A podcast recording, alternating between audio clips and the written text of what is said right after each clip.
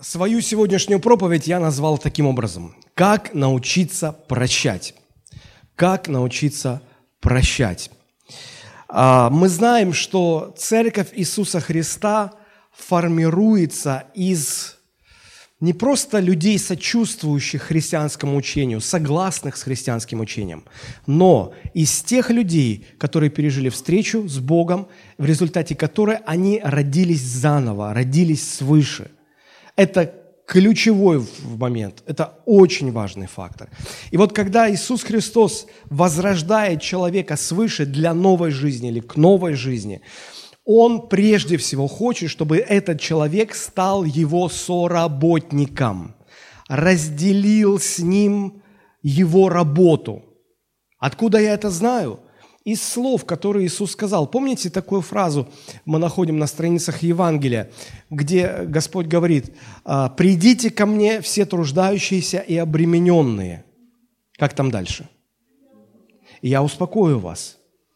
Возьмите иго мое на себя. Что такое иго? Возьмите иго мое на себя. Иго – это хомут. А, кто помнит, что такое хомут? Это такая штука, которую одевают на лошадь для того, чтобы лошадь могла выполнять какую-то работу. Если лошади работать не надо, хомут ей не вешают на шею. Да?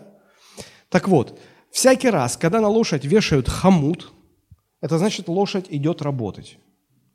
И вот смотрите, Иисус говорит, у меня есть иго, у меня есть хомут, на мне хомут. Что это значит?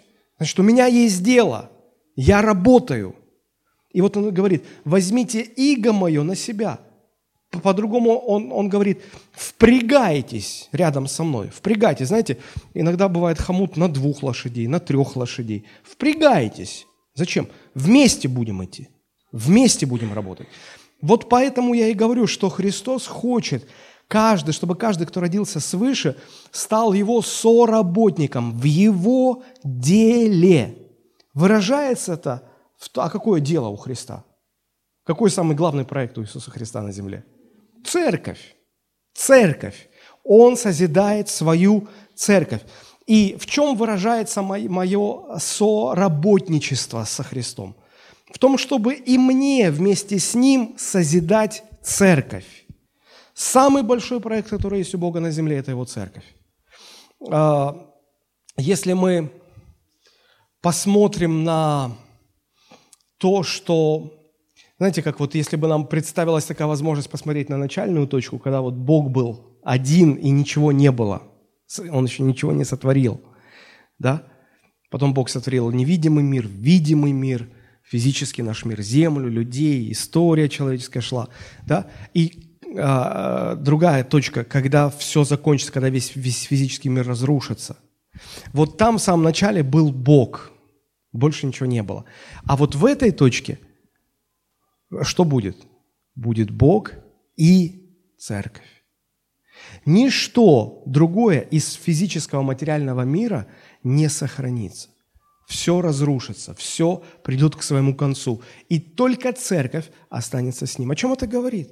О том, что самое важное, чем занимается Бог здесь на земле на протяжении всей человеческой истории – созидает свою церковь. Весь Ветхий Завет – это подготовка к рождению и созиданию церкви. Мы говорим, что мы сегодня, теологически, теологи говорят, мы сегодня живем в эпоху церкви Христовой. Бог созидает ее. И придет время, когда Бог завершит этот труд, и потом земля и все дела на ней сгорят, и останется в вечности, останется только церковь. И Бог этим занят. И Он хочет, чтобы и мы чтобы каждый рожденный свыше христианин впрягся в эту, в эту работу, посвятил свою жизнь на земле тому, чем занят сам Господь, а именно созиданию Его церкви. Вот почему мы так много говорим о том, что церковь должна созидаться. Во-первых, ее созидает Бог. Во-вторых, мы, люди, как соработники на Ниве Божией, должны участвовать. Бог каждому из нас дал дары, таланты, призвания, способности. Для чего? Чтобы мы это использовали для созидания. Очень часто я вижу такую картину, когда на лицо у человека дары, таланты, вот они на лицо. Пытаешься впрягаться с этим человеком, а он как необъезженная лошадь. Вот представьте, что получится. Вот две лошади в одной упряжке. Одна объезженная, нормальная, тянет свою лямку, пашет. И впрягают очень талантливую, очень способную, ну, ну, ну не объезженную. Ей мухи не нравятся, погода не нравится, то не нравится, она брыкается, упирается. Получится что-то вот вместе делать? Нет. И вот и церковь очень часто похожа на такие упряжки, где небольшое количество людей укращенных, объезженных, усмиренных, и они взяли лямку и тянут ее.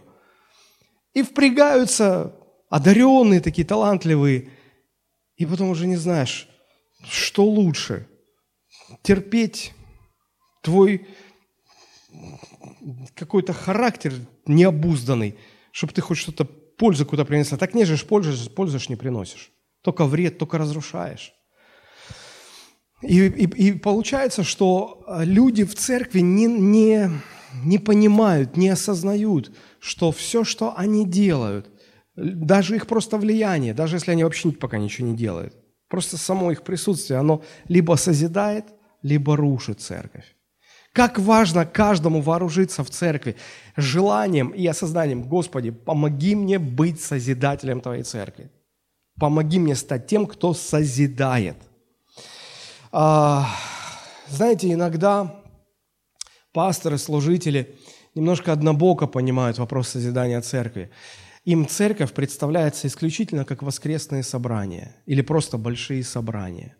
И они мечтают о больших стадионах, о больших крусейдах, о больших каких-то собраниях, о том, чтобы много людей было, о том, чтобы там вот какие-то вот э, аппаратуру помощнее купить, музыкальная группа побольше, получше. И складывается такое ощущение, что они не церковь созидают, а они созидают шоу воскресного дня. И где-то их можно понять, потому что им церковь видится именно как вот как организация масштабных э, собраний. Но это всего лишь собрание церкви. Между воскресными богослужениями есть еще много-много времени, где происходит жизнь церкви или не происходит. И вот когда Христос говорит о созидании церкви, речь не только о собраниях, чтобы они были большими, благоустроенными, комфортными, назидательными, эффектными. Речь прежде всего о жизни церкви – и нам, как пасторам, как служителям, да вообще просто как рожденным свыше людям, нужно это осознавать и понимать, что нам нужно строить не, не показное какое-то что-то, а нам нужно жизнь строить, взаимоотношения между людьми. Это важно. Это важно. Важно и устройство на богослужениях, конечно, но э, это только небольшая часть того, что является церковью. Последние несколько проповедей мы посвятили разбору такого инструмента созидательного влияния в церкви, как служение обличения. Мы несколько воскресений об этом говорили. А, я заметил, что это служение совершенно никак не связано с а, воскресными собраниями. Это больше связано вообще и, и обличение, и церковная дисциплина – это все не про церковные собрания, это про жизнь, которая проходит между, между собраниями верующих. Интересно, интересно. А, я видел немало примеров, когда из-за отсутствия церковной дисциплины, из-за отсутствия здравого, правильного обличения церкви просто рушились, рушились, разваливались.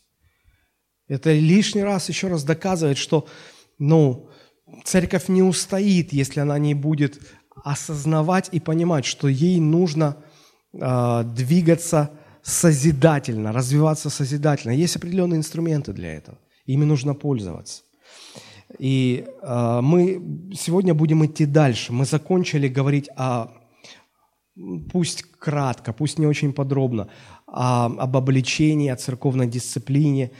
Если мы посмотрим дальше в 18 главу, то мы увидим, что весь остаток 18 главы Иисус Христос говорит о еще одном инструменте созидания в церкви.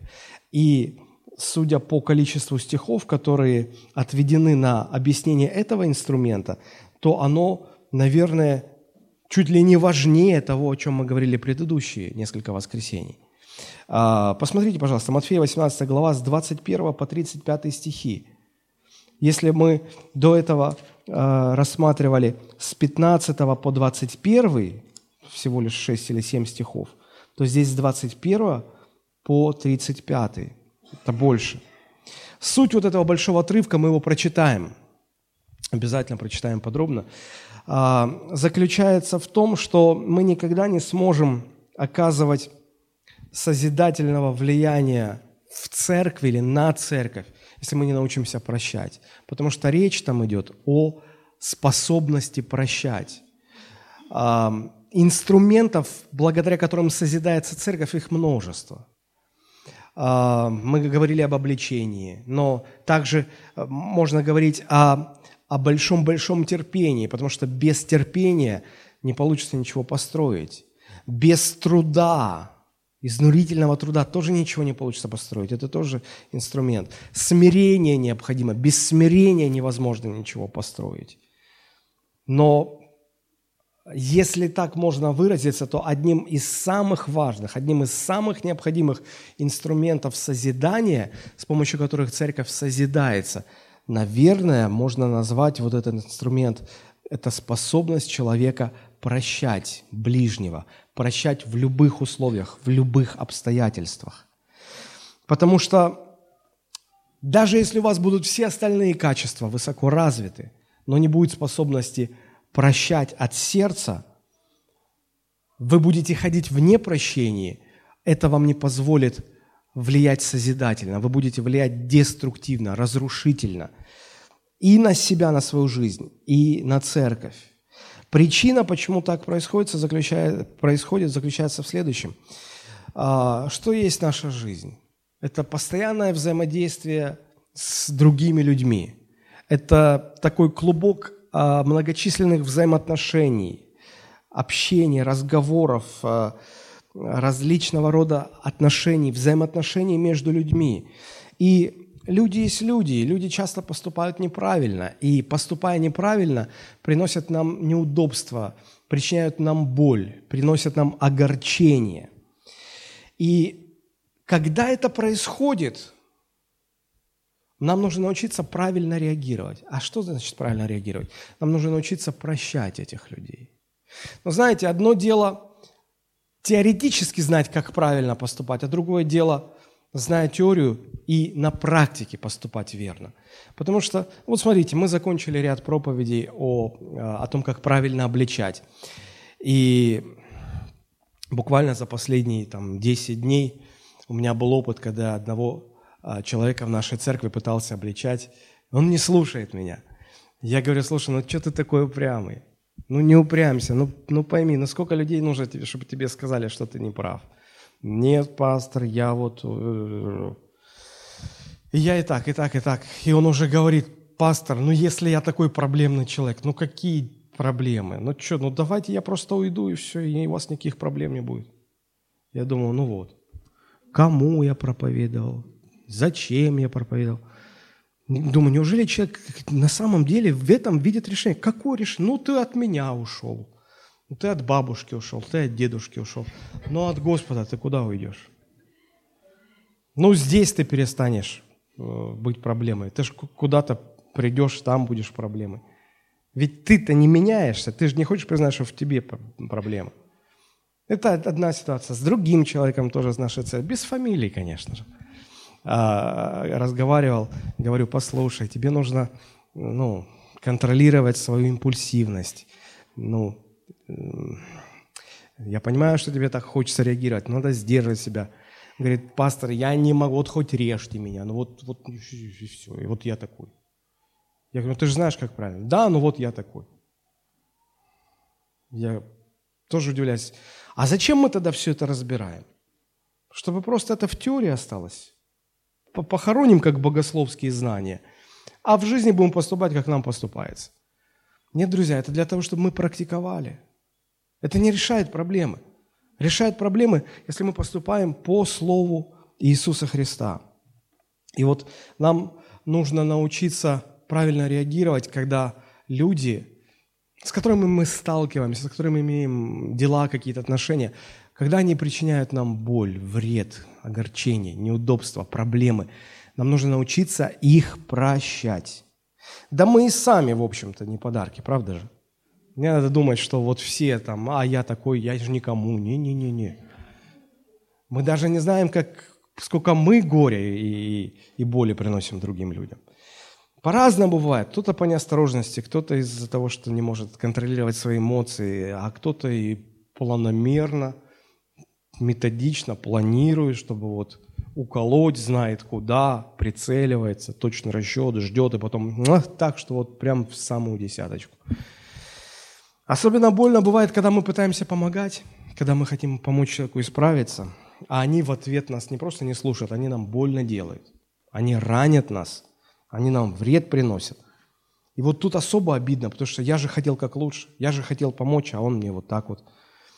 И мы натыкаемся на его действия, когда, когда нам становится больно. И как мы поступаем тогда? Чаще всего мы реагируем по плоти. Мы срываемся, мы обижаемся в ответ, мы мы больно делаем в ответ.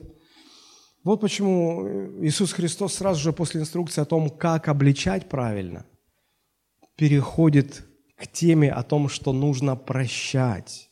Нужно правильно реагировать. И правильная реакция на то, когда тебе люди делают больно, заключается в том, чтобы научиться прощать людей. Прощать. А, понятно все, вы хотите помочь исправиться, вы ну, вкладываете себя в этого человека, а он вам вместо благодарности делает больно. И что нужно здесь делать? Прощать. А больно прощать, а тяжело прощать. Но если мы хотим действительно быть созидателями в церкви, а не разрушителями, созидателями людей вокруг себя, в своей семье, в своей церкви, то нам нужно начать с того, чтобы научиться прощать.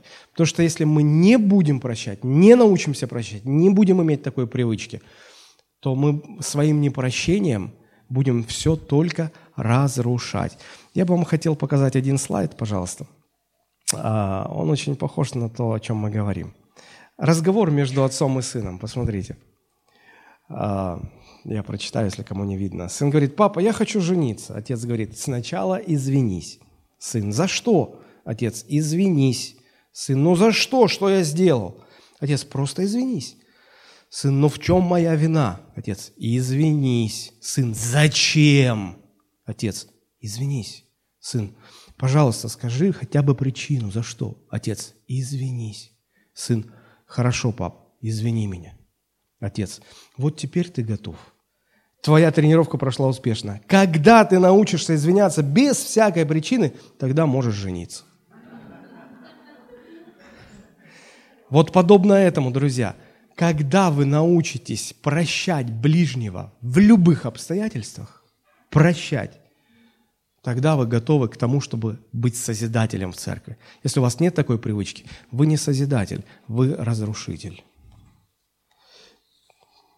Может быть, тяжелая истина, может быть, тяжело это принять, но это правда. Это правда. Нам нужно научиться прощать. Давайте мы прочитаем этот текст полностью. Матфей, 18 глава, с 21 по 35 стихи. Тогда Петр приступил к Иисусу и сказал, «Господи, сколько раз прощать брату моему, согрешающему против меня? До семи ли раз?» Иисус говорит ему, «Не говорю тебе до семи, но до семи ж до семидесяти раз». Посему Царство Небесное подобно царю, который захотел сосчитаться с рабами своими. Когда начал он считаться, приведен был к нему некто, который должен был ему 10 тысяч талантов. А как он не имел чем заплатить, то государь приказал продать его, жену его и детей, и все, что он имел, и заплатить. Тогда раб тот пал и, кланяясь ему, говорил, «Государь, потерпи на мне, все тебе заплачу». Государь, умилосердившись над рабом, тем отпустил его и долг простил ему. Раб же тот вышед, нашел одного из товарищей своих, который должен был ему сто динариев, и, схватив его, душил, говоря, «Отдай мне, что должен!»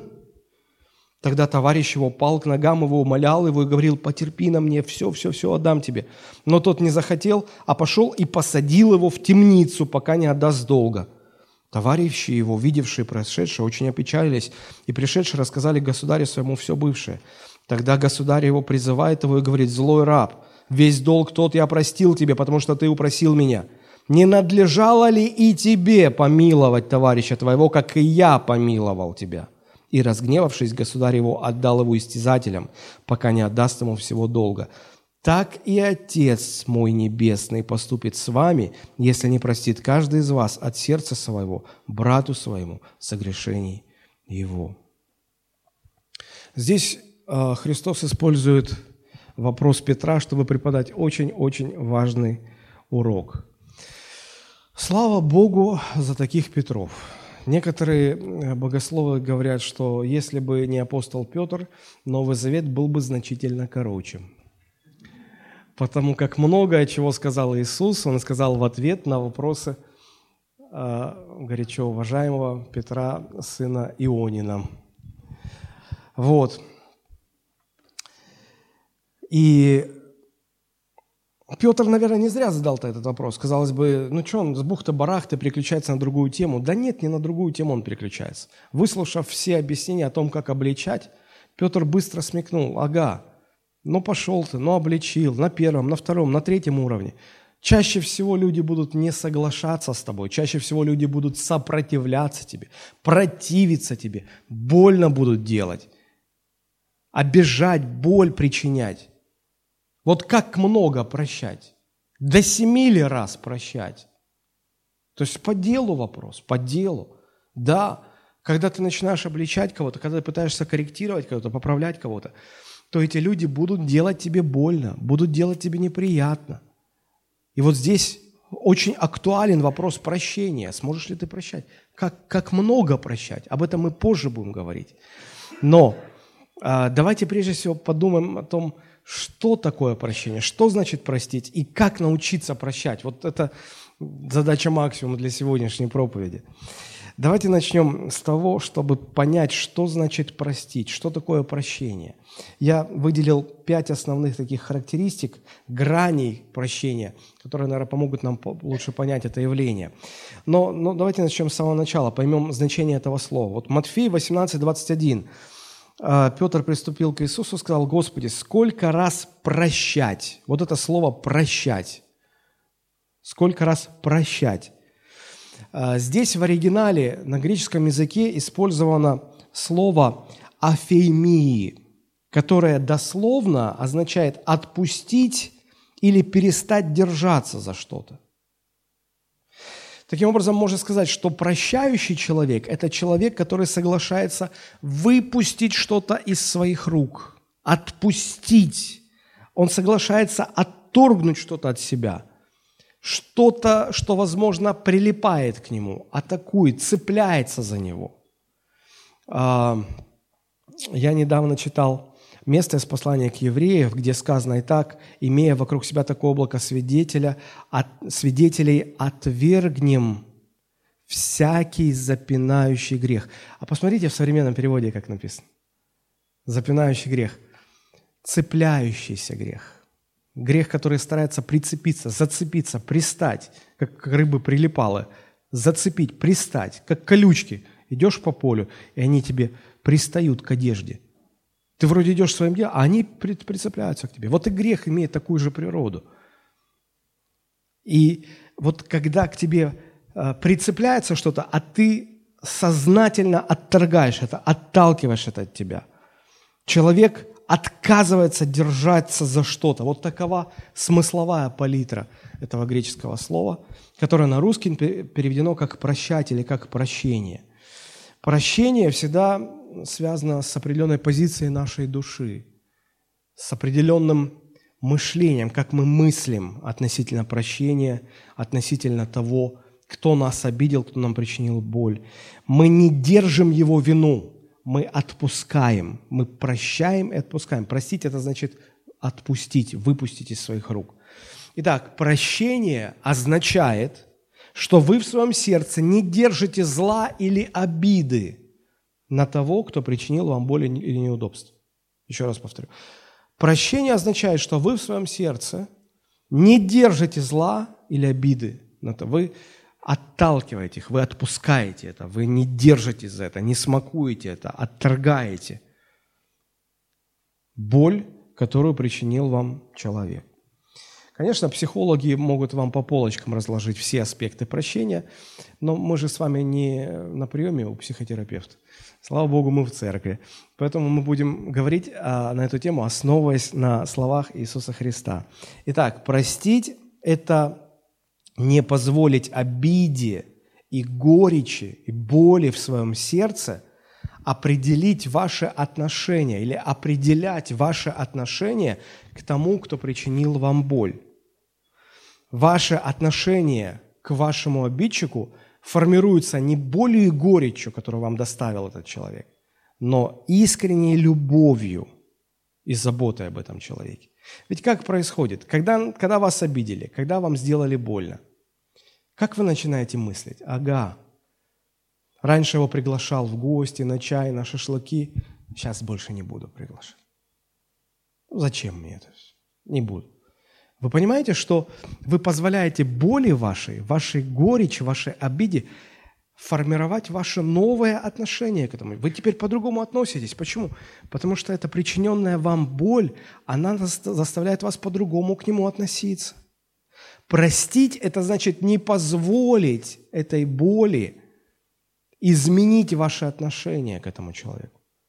Вы продолжаете относиться к нему, исходя из искренней любви и заботы о нем. Вот что такое прощение. Вот что такое прощение. Давайте посмотрим на пять основных граней прощения, которые поможет нам, они помогут нам лучше уяснить, что это такое. А, мы должны запомнить, что прощение необходимо тогда, когда нам причиняют боль.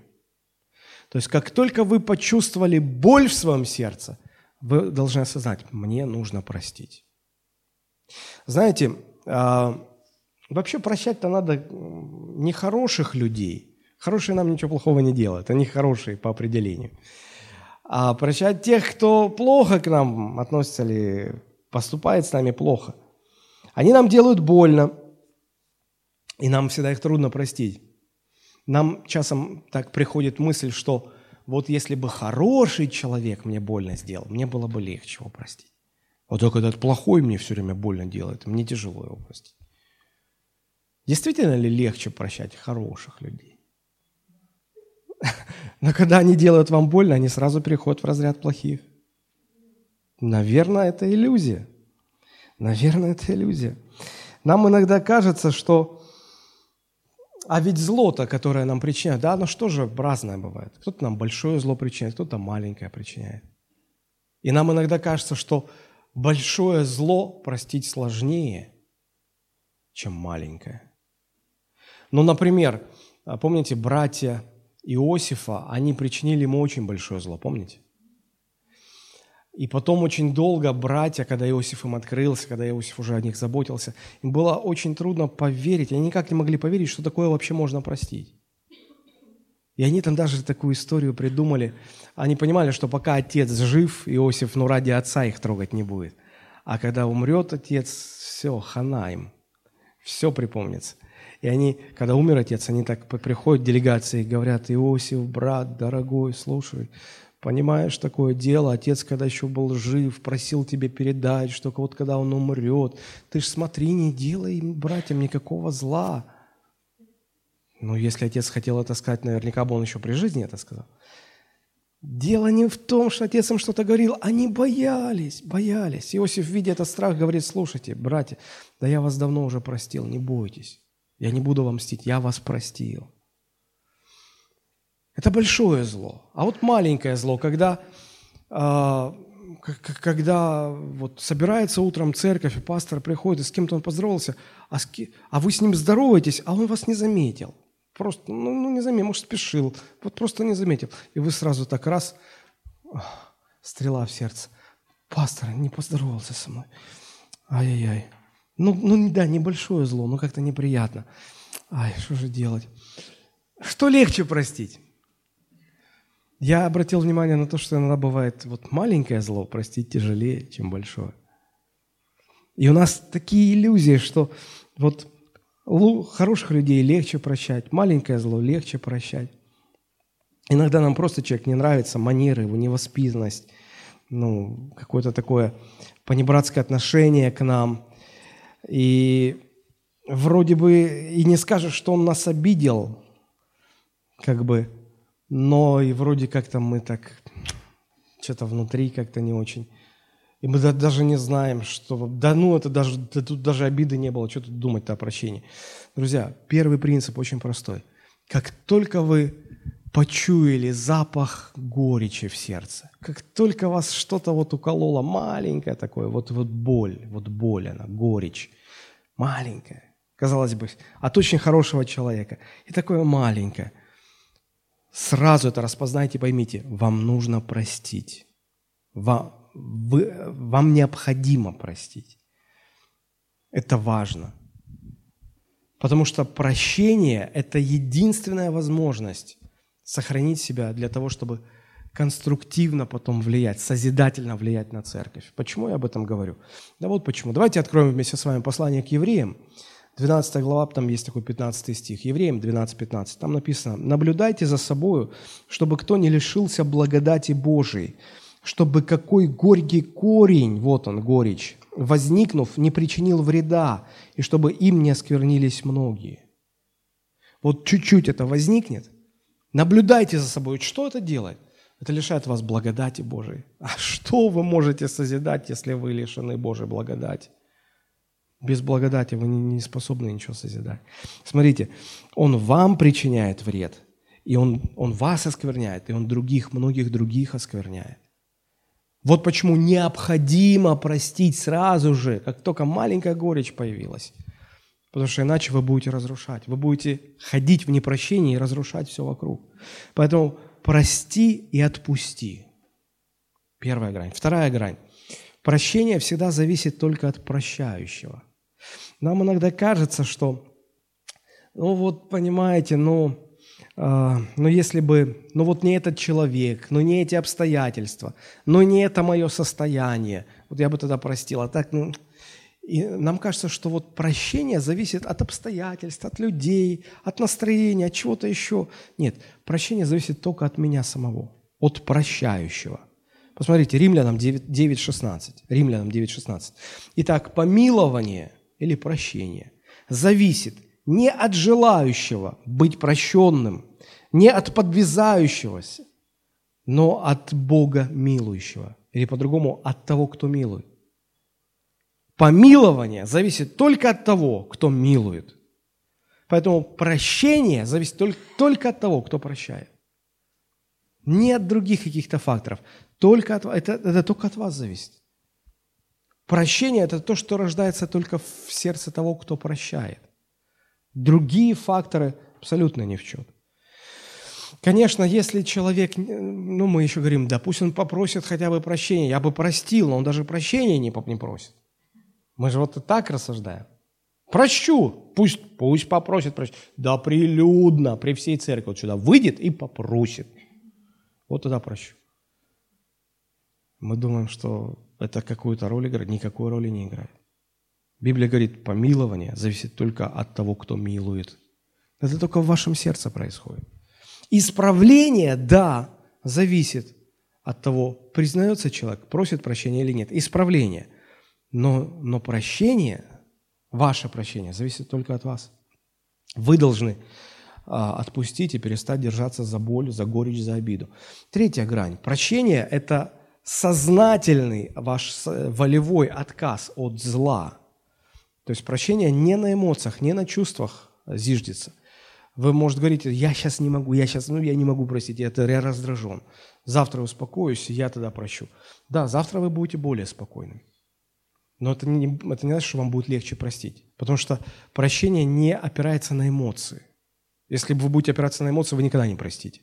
Прощение опирается на волевое решение – ваша воля решает. Прощение – это волевое решение, которое вытекает из правильной мыслительной позиции, установки. Что это за установка? Один из богословов современности пишет так, послушайте. «Когда мы прощаем, мы принимаем сознательное решение не думать и не говорить о том, что сделал нам кто-то, что причинило нам боль или неудобство». Смотрите, то есть это а, с чего начинается прощение? С того, что вы отказываетесь прокручивать в голове эти мысли. Вы отказываетесь смаковать эту боль. Вы отказываетесь с самим собой разговаривать. Ну как он мог? Не, ну как он мог? Не, ну, ну, ну ты представь, ну вот, вот, вот как он мог? И он так подошел, и он так сказал, и мне так больно было. Ай-яй-яй-яй, ой, а, сейчас валерьянки выпью. Отпустила. Не, ну как он мог? Я же с ним вот за одним столом. Ай, жена, дай валерьянки. И вы вот это вот все крутите, крутите, крутите. Вам не станет легче простить. Нет, вы мыслите неправильно. Вы на чувства опираетесь, чувства вас подведут. Нужно волей принять решение. Я отказываюсь за это держаться. Я отказываюсь прокручивать эти мысли. Я отказываюсь думать об этом. Это не значит, что приняв такое решение, все, вы сразу все победили. Нет, мысли будут атаковать, лезть, бессонница, мучить вас будут. Но вы приняли решение. Как Мартин Лютер говорил, мы не можем запретить птицам летать над нашими головами, но мы в силах запретить им видеть гнезда на нашей голове.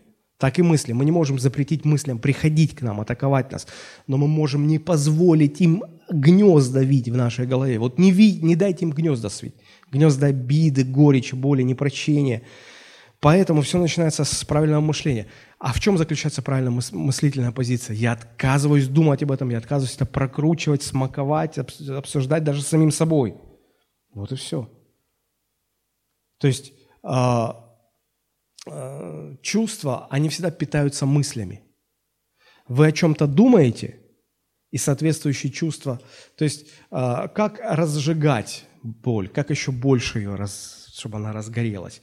Думайте об этом постоянно разговаривайте, соберите пол церкви и начните говорить, как вам плохо, как вам больно, как вам обидели, как он мог, да что ж такое. И каждый еще подольет масло своего в огонь. И ваши чувства просто, вы взорветесь. Почему? Мысли, мысли, мысли. Перестаньте об этом говорить с другими людьми. Перестаньте говорить об этом с самим собой. Перестаньте об этом думать. И вы начнете видеть, как чувства потихонечку затихают и угасают, и вообще уходят. Это такой процесс. Четвертая грань. Прощение необходимо прежде всего самому прощающему. Почему? Потому что, когда вы отпускаете боль, вы получаете в сердце мир. А если вы не отпускаете, значит, вы лишаетесь мира. А без мира Божьего вы... Ну, это вообще не жизнь. Христианская жизнь без Божьего мира в сердце просто невозможна. Ну и кроме того, как я уже сказал, прощение, э, вернее, э, непрощение не позволяет нам оказывать созидательного влияния. Непрощение делает нас неспособными положительно влиять на других, лишает нас благодати, причиняет нам вред – а, осквернять других и так далее, и так далее. Вы скажете, пастор, ты не понимаешь, ведь прощать так трудно. Да я понимаю, трудно. Трудно, очень трудно. И я сам боролся иногда месяцами, чтобы простить. Но знаете, что я понял из своего опыта? Как бы ни было трудно прощать, жить с непрощением гораздо труднее. Вот гораздо мучительнее. Поэтому лучше простить все-таки. И пятая грань – Прощение совсем не означает, что вы одобряете то, что сделано. Знаете, когда Христа распинали и вбивали гвозди ему в руки, он сказал, «Отче, прости им, ибо они не ведают, что творят». Он их простил, но это не значит, что он одобрял. Типа, ну давайте, вбивайте побольнее. Нет. Мы иногда думаем, ну если мы простим, он же ж не поймет, он урок не вынесет. Он подумает, что это нормально. Нам нужно вот тоже ему, чтобы больно было. Зло никогда не побеждает зло. Зло побеждается только добром. Апостол Павел, послание к римлянам, говорит, не будь побежден злом, зло побеждай добром. Поэтому не попадитесь в эту ловушку. Прощение, если вы прощаете, это не означает, что вы одобряете то, что сделано. Нет. Вы зло побеждаете своим добром. Итак, это вот эти пять граней. Вот эти пять граней, еще раз быстренько повторю. Первое – это то, что Прощать нужно сразу же, как только вы почувствовали горечь или боль или обиду. Второе. Помните, что прощение всегда зависит от того, кто прощает. Больше ни от чего оно не зависит. Третье. Прощение – это волевой, сознательный акт отречения, отказа мыслить и держать зло в своем сознании. Четвертое. Прощение больше необходимо вам, прощающему, чем тому, кого вы прощаете. Потому что вы плохо поступили с вами, но плохо от этого вам. Понимаете, в чем дело? И пятое, прощение это не означает, что вы одобряете то, что было сделано. Теперь причина, почему нам нужно прощать. Знаете, это забывается все просто так. А вот чтобы простить, нужна веская причина, основание. Потому что люди часто говорят, а с какой стати, ну с какого перепуга я вообще должен прощать? И вот Иисус рассказывает притчу, в которой, ну, показывается такая веская причина, что уже дальше некуда. Еще раз прочитаю. Иисус говорит, «А, «Посему», 23 стих, «Посему Царство Небесное подобно царю, который захотел сосчитаться с рабами своими. Когда начал он считаться, приведен был к нему некто, который должен был ему 10 тысяч талантов». Давайте тут остановимся. А, кто понимает, что такое 10 тысяч талантов? Ну, мы сразу как-то в рубли переводим, думаем, 10 тысяч рублей. Елку вот новогоднюю не купишь нормальную за 10 тысяч. 10 тысяч талантов. Ну, 10 тысяч талантов, 10 тысяч долларов – это уже так, да, что-то. Евро чуть больше. Что такое здесь? Все познается в сравнении. Понятно, что нам, ну, как бы это трудно оценить. Но я вам приведу для сравнения вот, э, некоторые факты исторические, которые помогут вам осознать, что такое 10 тысяч талантов. Э, мы, мы понимаем, что вся Палестина находилась в то время под оккупацией Римской империи, под римлянами. Да? И вот вся Палестина, она делилась на четыре э, провинции, на четыре небольших государства по, тем, по, по тому времени. Это была Иудея, Идумея, Самария и Галилея, четыре провинции в Палестине.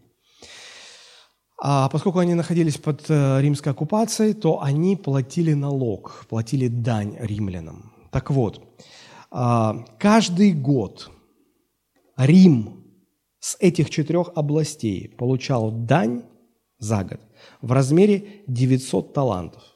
900 талантов в год – это налог с четырех небольших государств. Кстати, в Европе полно государств такого размера. Вот, 900 талантов, а там 10 тысяч.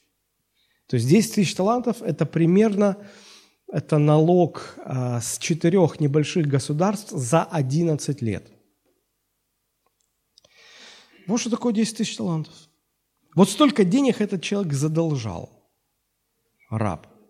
Я не знаю, может, они тоже Олимпиаду проводили. Может, там тоже пилили по-черному. И вот он напилил столько, что уже, ну как вот это отдавать? Вот уже вот, ну никак не отдашь. Вот. И местный президент призвал его и говорит, буду краток, надо отдавать. Тот говорит, вот тебе крест, отдам, все, все, все, все, все отдам. И он божился, да, и он, смотри, как, э, как не, не имел чем заплатить, то государь его приказал продать его так спокойно. Ну что, продаем тебя, жену, детей, все, что ты имеешь, все. Конечно, это и не покроет все твои долги. Но а что делать? Тогда раб тот пал, кланялся, говорил, государь, потерпи на мне, все тебе заплачу. Написано, государь, умилосердившись над рабом тем, отпустил его и простил. Простил, потому что ну, понимал, что ну, он же просто не может заплатить.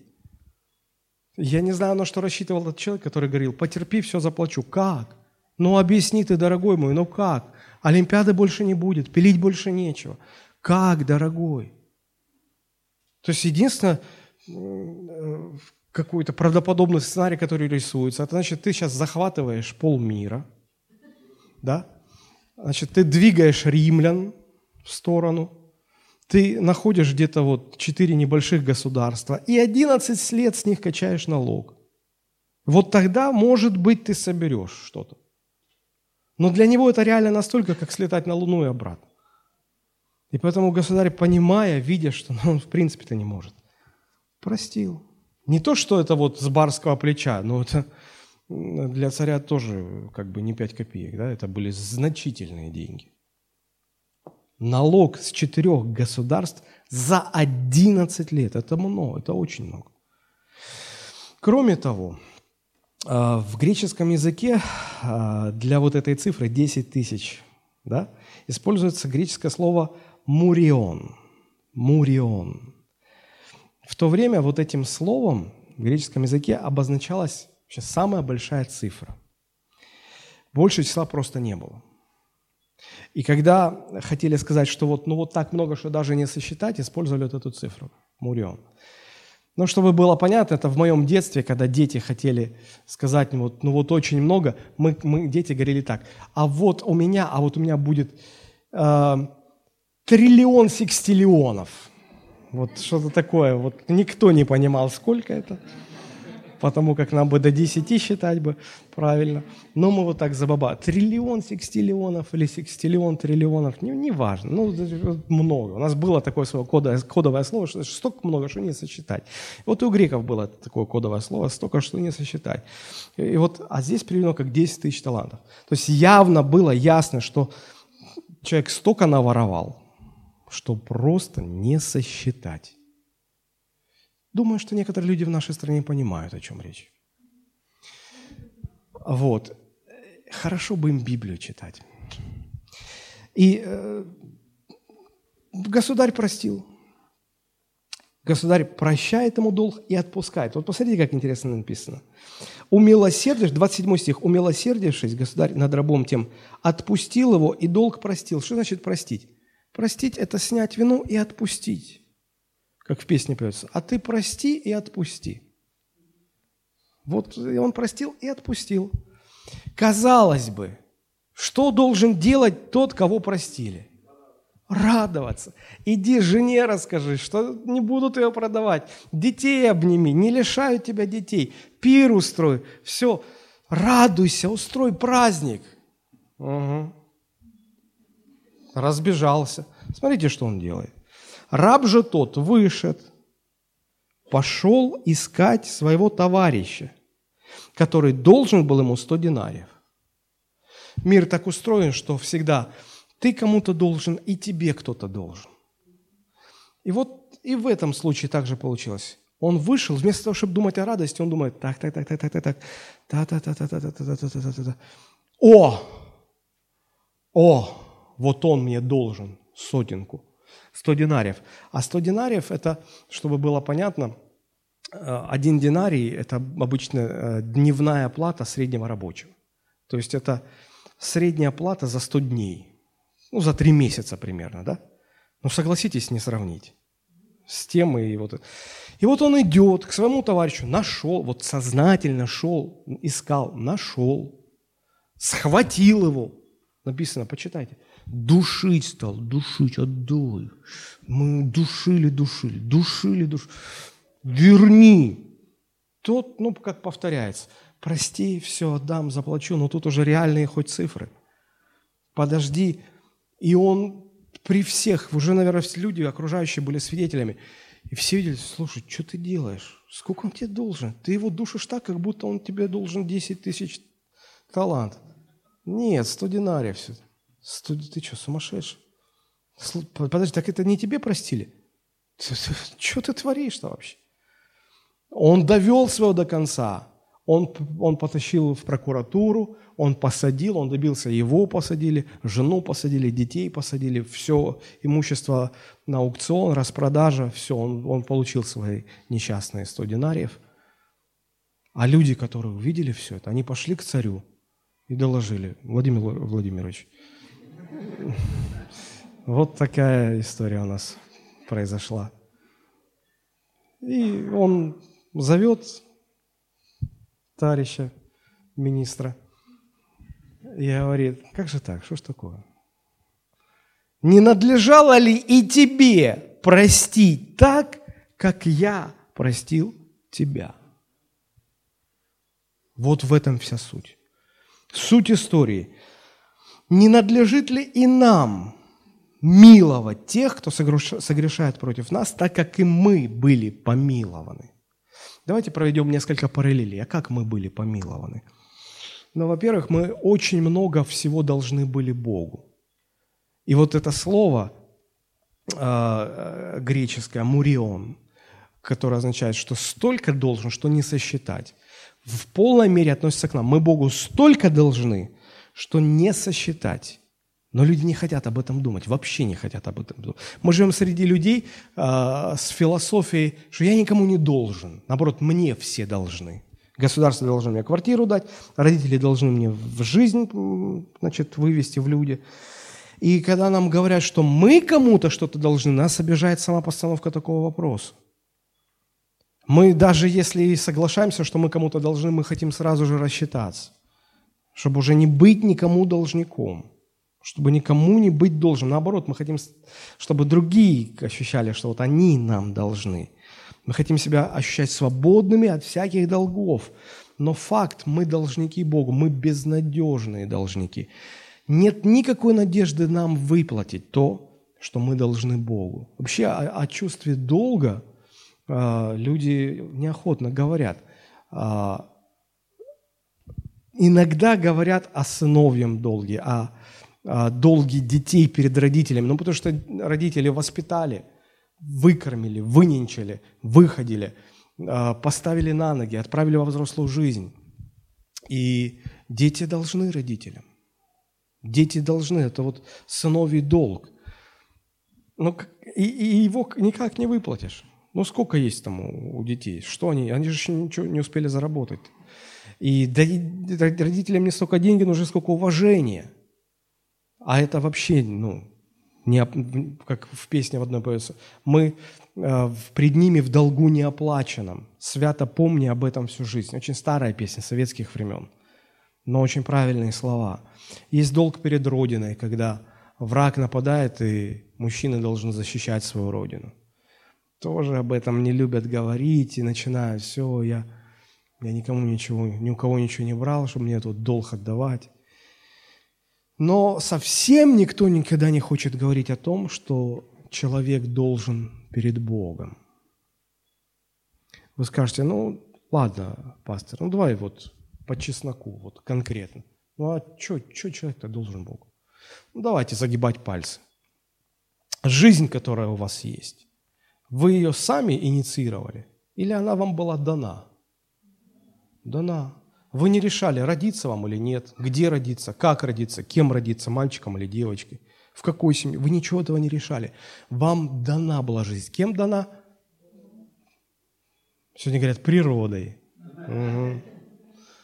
Богом дана. Бог вам дал жизнь. А сколько стоит жизнь? Она бесценна. Мы не можем оценить. Бог дал нам жизнь физическую жизнь, духовную жизнь. Это раз, мы уже не расплатимся за это. Потом, мы, написано в Библии, мы им живем, движемся и существуем. Заберет Бог свою руку, и мы не сможем дышать. Тоже, как это все оценить? Потом, а, вот мы одеваемся, да, на мне одежда, она сделана из чего? Из того, что есть на земле, в земле. А чего это? Божье. Знаете, вот я и хотел бы, может быть, быть независимым от Бога, а не получается. Мне нужно что-то есть, а все Божье. Мне нужно во что-то одеваться, а это Божье. Мне нужно на чем-то стоять, Божья земля. Мне нужно воздухом дышать, а он Божий. И куда ни ткнись, знаете, и даже когда мы умираем, мы с собой ничего не... Мы... Последний выдох. Все, мы даже в, мы, мы даже не можем в легких своих оставить последний вдох свой. Когда умирает человек, выдыхает это все до последнего атома. Не может ничего взять. Не его, это Божие. Бог не просто создал этот мир, в котором мы живем, которым мы пользуемся, Он еще продолжает поддерживать этот мир. Знаете, я очень интересовался в детстве космонавтикой, астрономией. И сейчас где-то я тоже стараюсь следить за всем этим. Я э, обнаружил, что на орбиту Земли выведено достаточно много различных космических станций, объектов. И знаете, что я э, вот так вот, какие мысли у меня были? Они каждый год ломаются, в год по нескольку раз. И туда вынужден отправлять постоянно какие-то команды ремонтников, чтобы поправлять это все. Я думаю, что устройство космической станции на орбите, оно не сравнится по сложности с устройством Вселенной и Земли. Правда же?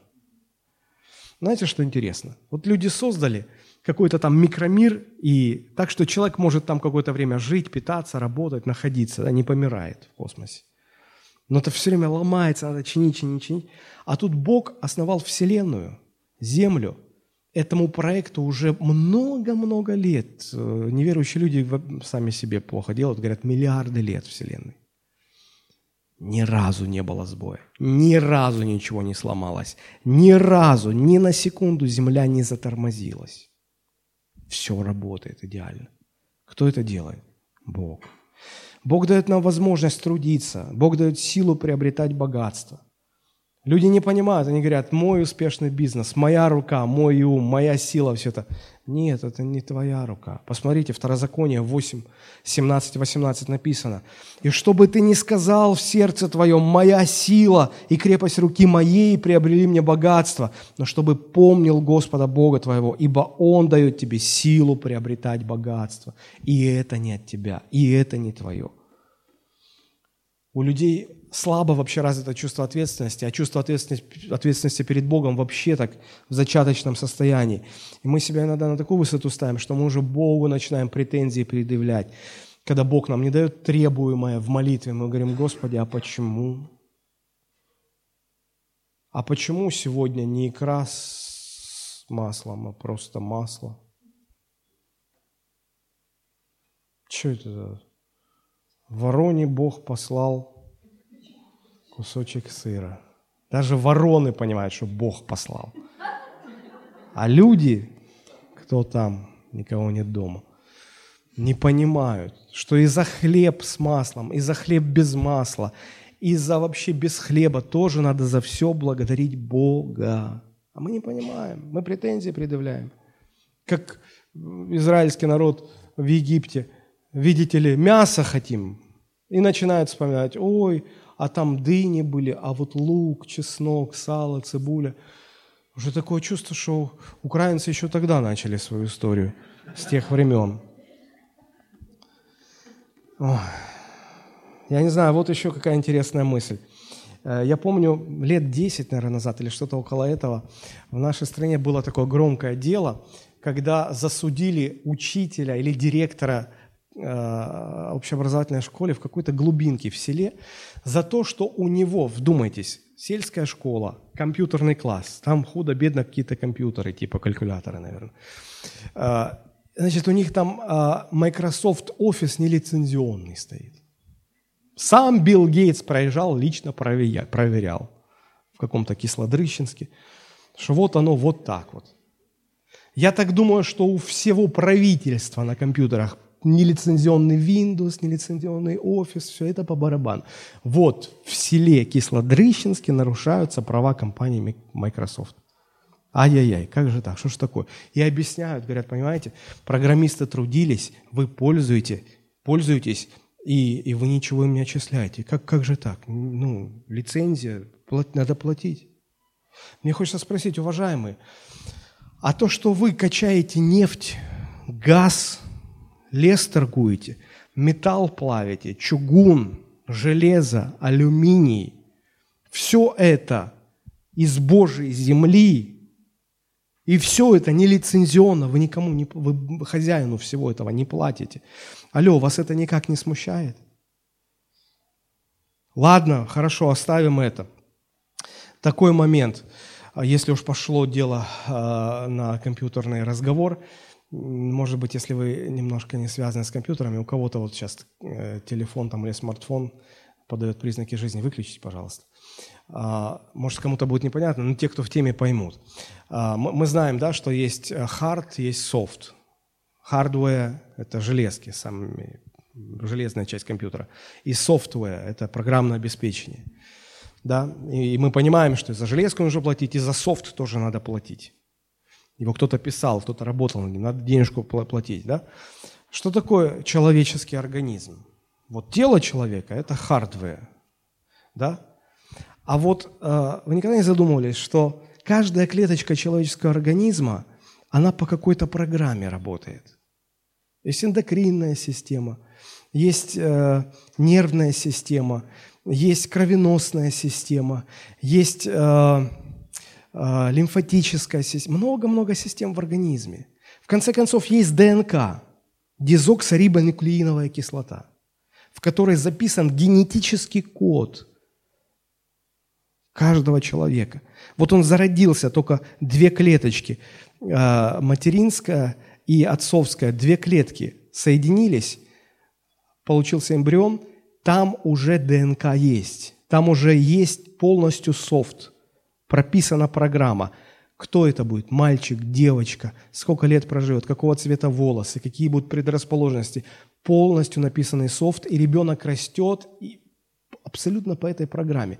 У меня вопрос. Вы никогда не задумывались, что вот эта программа, вот этот софт, который написал Господь, это не freeware, это не бесплатно, даже не shareware, условно платно.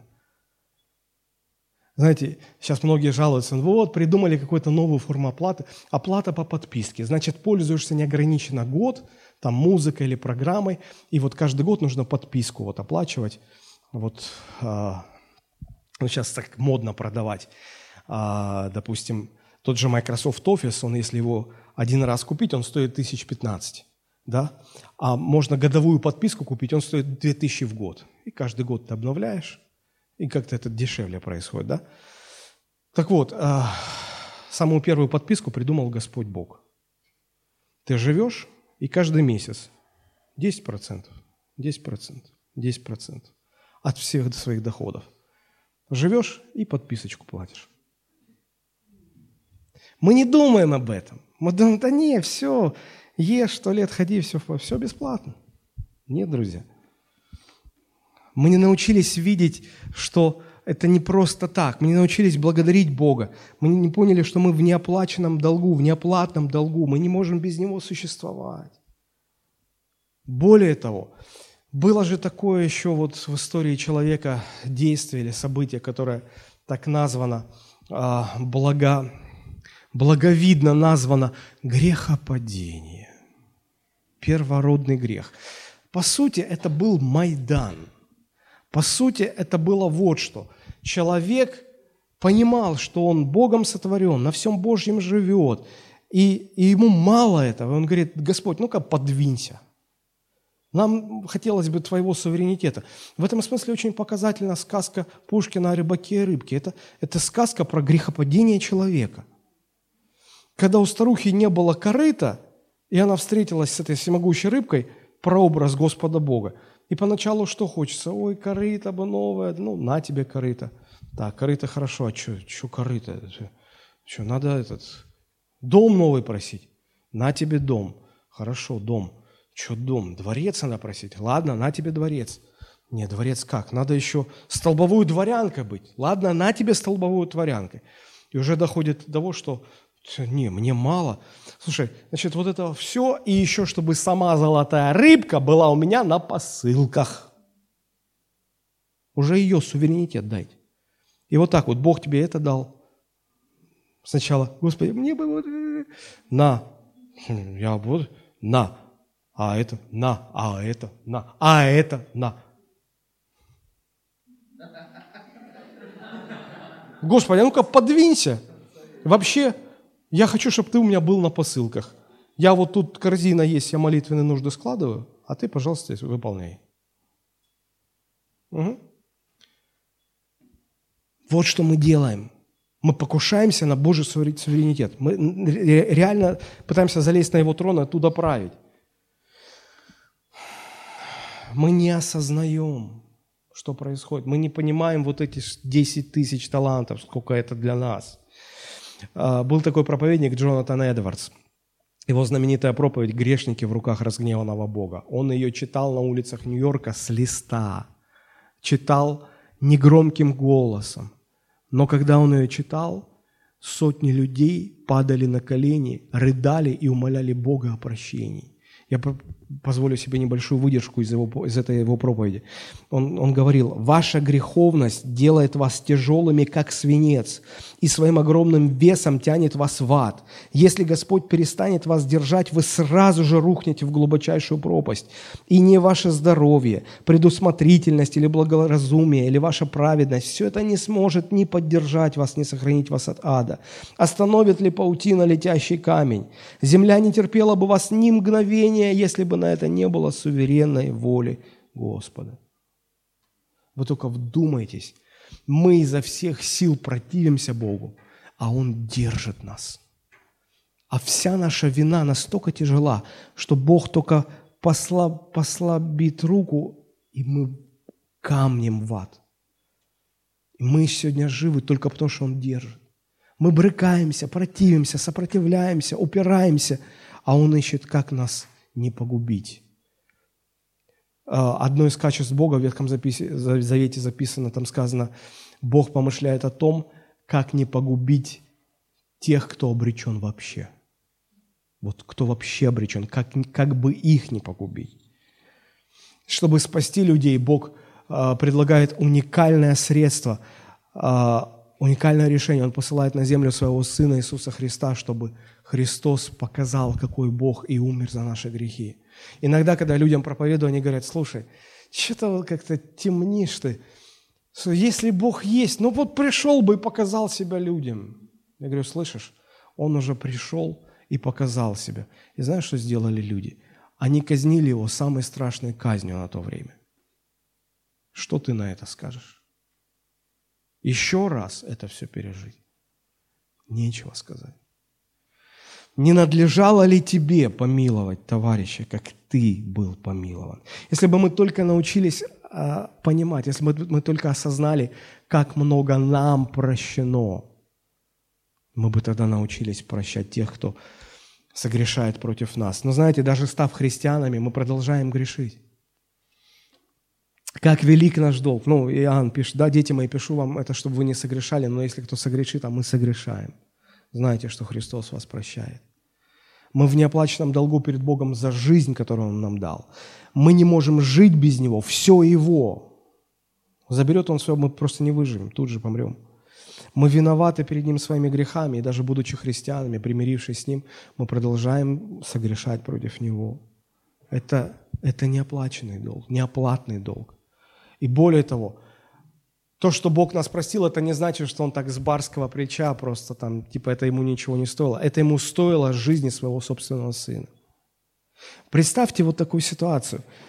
Какой-то человек причиняет вам зло всю жизнь, гадит вам, э, неудобства, копает под вас, забирает ваше имущество, подставляет вас. Но столько вам зла сделал – а вы, чтобы его спасти от законного наказания, вы своего единственного ребенка отдаете на смерть, чтобы он, чтобы вот его спасти. Вы себе такое можете представить? Нет. А Бог именно это сделал для людей. Люди его отрицают, распинают его, плюют на него. Казалось бы, да в, в порошок всех стереть. Бог думает, как спасти как не погубить. И ему это стоило жизни своего единственного сына. Чтобы мы не думали, что Богу легко удалось вот это решение простить нас. Он не мог просто глаза закрыть, да ладно там, ну сочтемся. Нет, не мог. Поэтому апостол Павел говорит, ибо вы куплены дорогою ценой. Помните это, помните. Мы сейчас, когда будем участвовать в вечере, помните, мы дорогою ценой куплены. До какой степени вы готовы терпеть неудобства, чтобы простить обижающих вас? Но если вам задолжали там 100 рублей, ну, мы готовы простить. А если вам миллион задолжали? А если вам задолжали вот столько, что вот вообще человек не расплатится? Вы... Насколько вы готовы? До какой степени вы готовы терпеть неудобства – и трудности, чтобы простить обидевшего вас? Это очень сложный вопрос. Как практически научиться прощать? Да очень просто.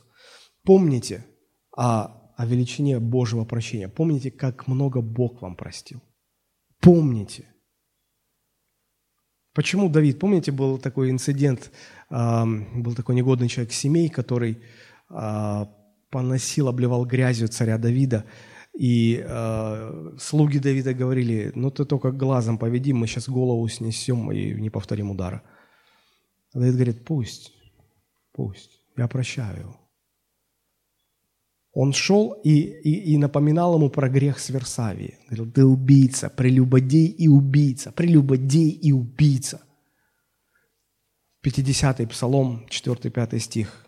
Давид молился, «Многократно омой меня от беззакония моего, и от греха моего очисти меня, ибо беззаконие мои я осознаю, грех мой всегда передо мною». Вот он всегда осознавал, как много ему прощено было, и это давало ему силы прощать всех, кто против него делал зло. Это первая практическая вещь. Помните, всегда помните, как много вам прощено. Это даст вам силы прощать других. И второе, подражайте Богу в прощении. Смотрите, это фраза Христа.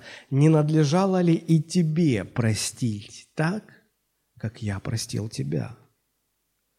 То есть здесь Христос в притче прямо говорит, не надлежит ли тебе подражать Богу, который тебе столько простил, подражать в прощении и тебе прощать своих обидчиков.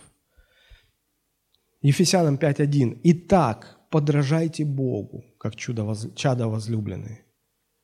Подражайте в любви, старайтесь любить, как Он. Подражайте в терпении, терпите и долго терпите. Подражайте в прощении, подражайте Ему в том, что когда все остальные хотят погубить, Бог ищет, как спасти. Помните притча о старой смоковнице?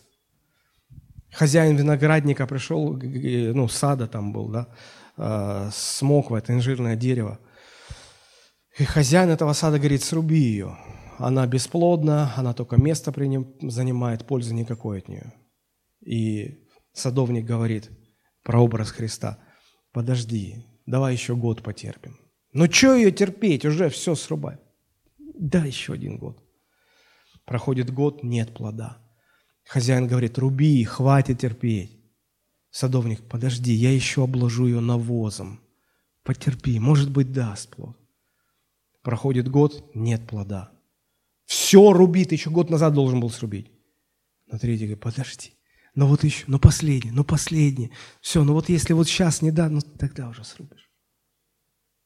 Посмотрите, когда все хотят погибели, вы ищете, как не погубить. Когда все вам уже говорят, такое не прощается, а вы ищете, как простить. Вы когда-нибудь таким занимались в своей жизни? Когда окружающие говорят, друзья говорят, сердце ваше говорит, такое не прощается. Как это простить? А вы, подражая Богу, ищете, как не погубить того, кого надо было бы, может быть, погубить.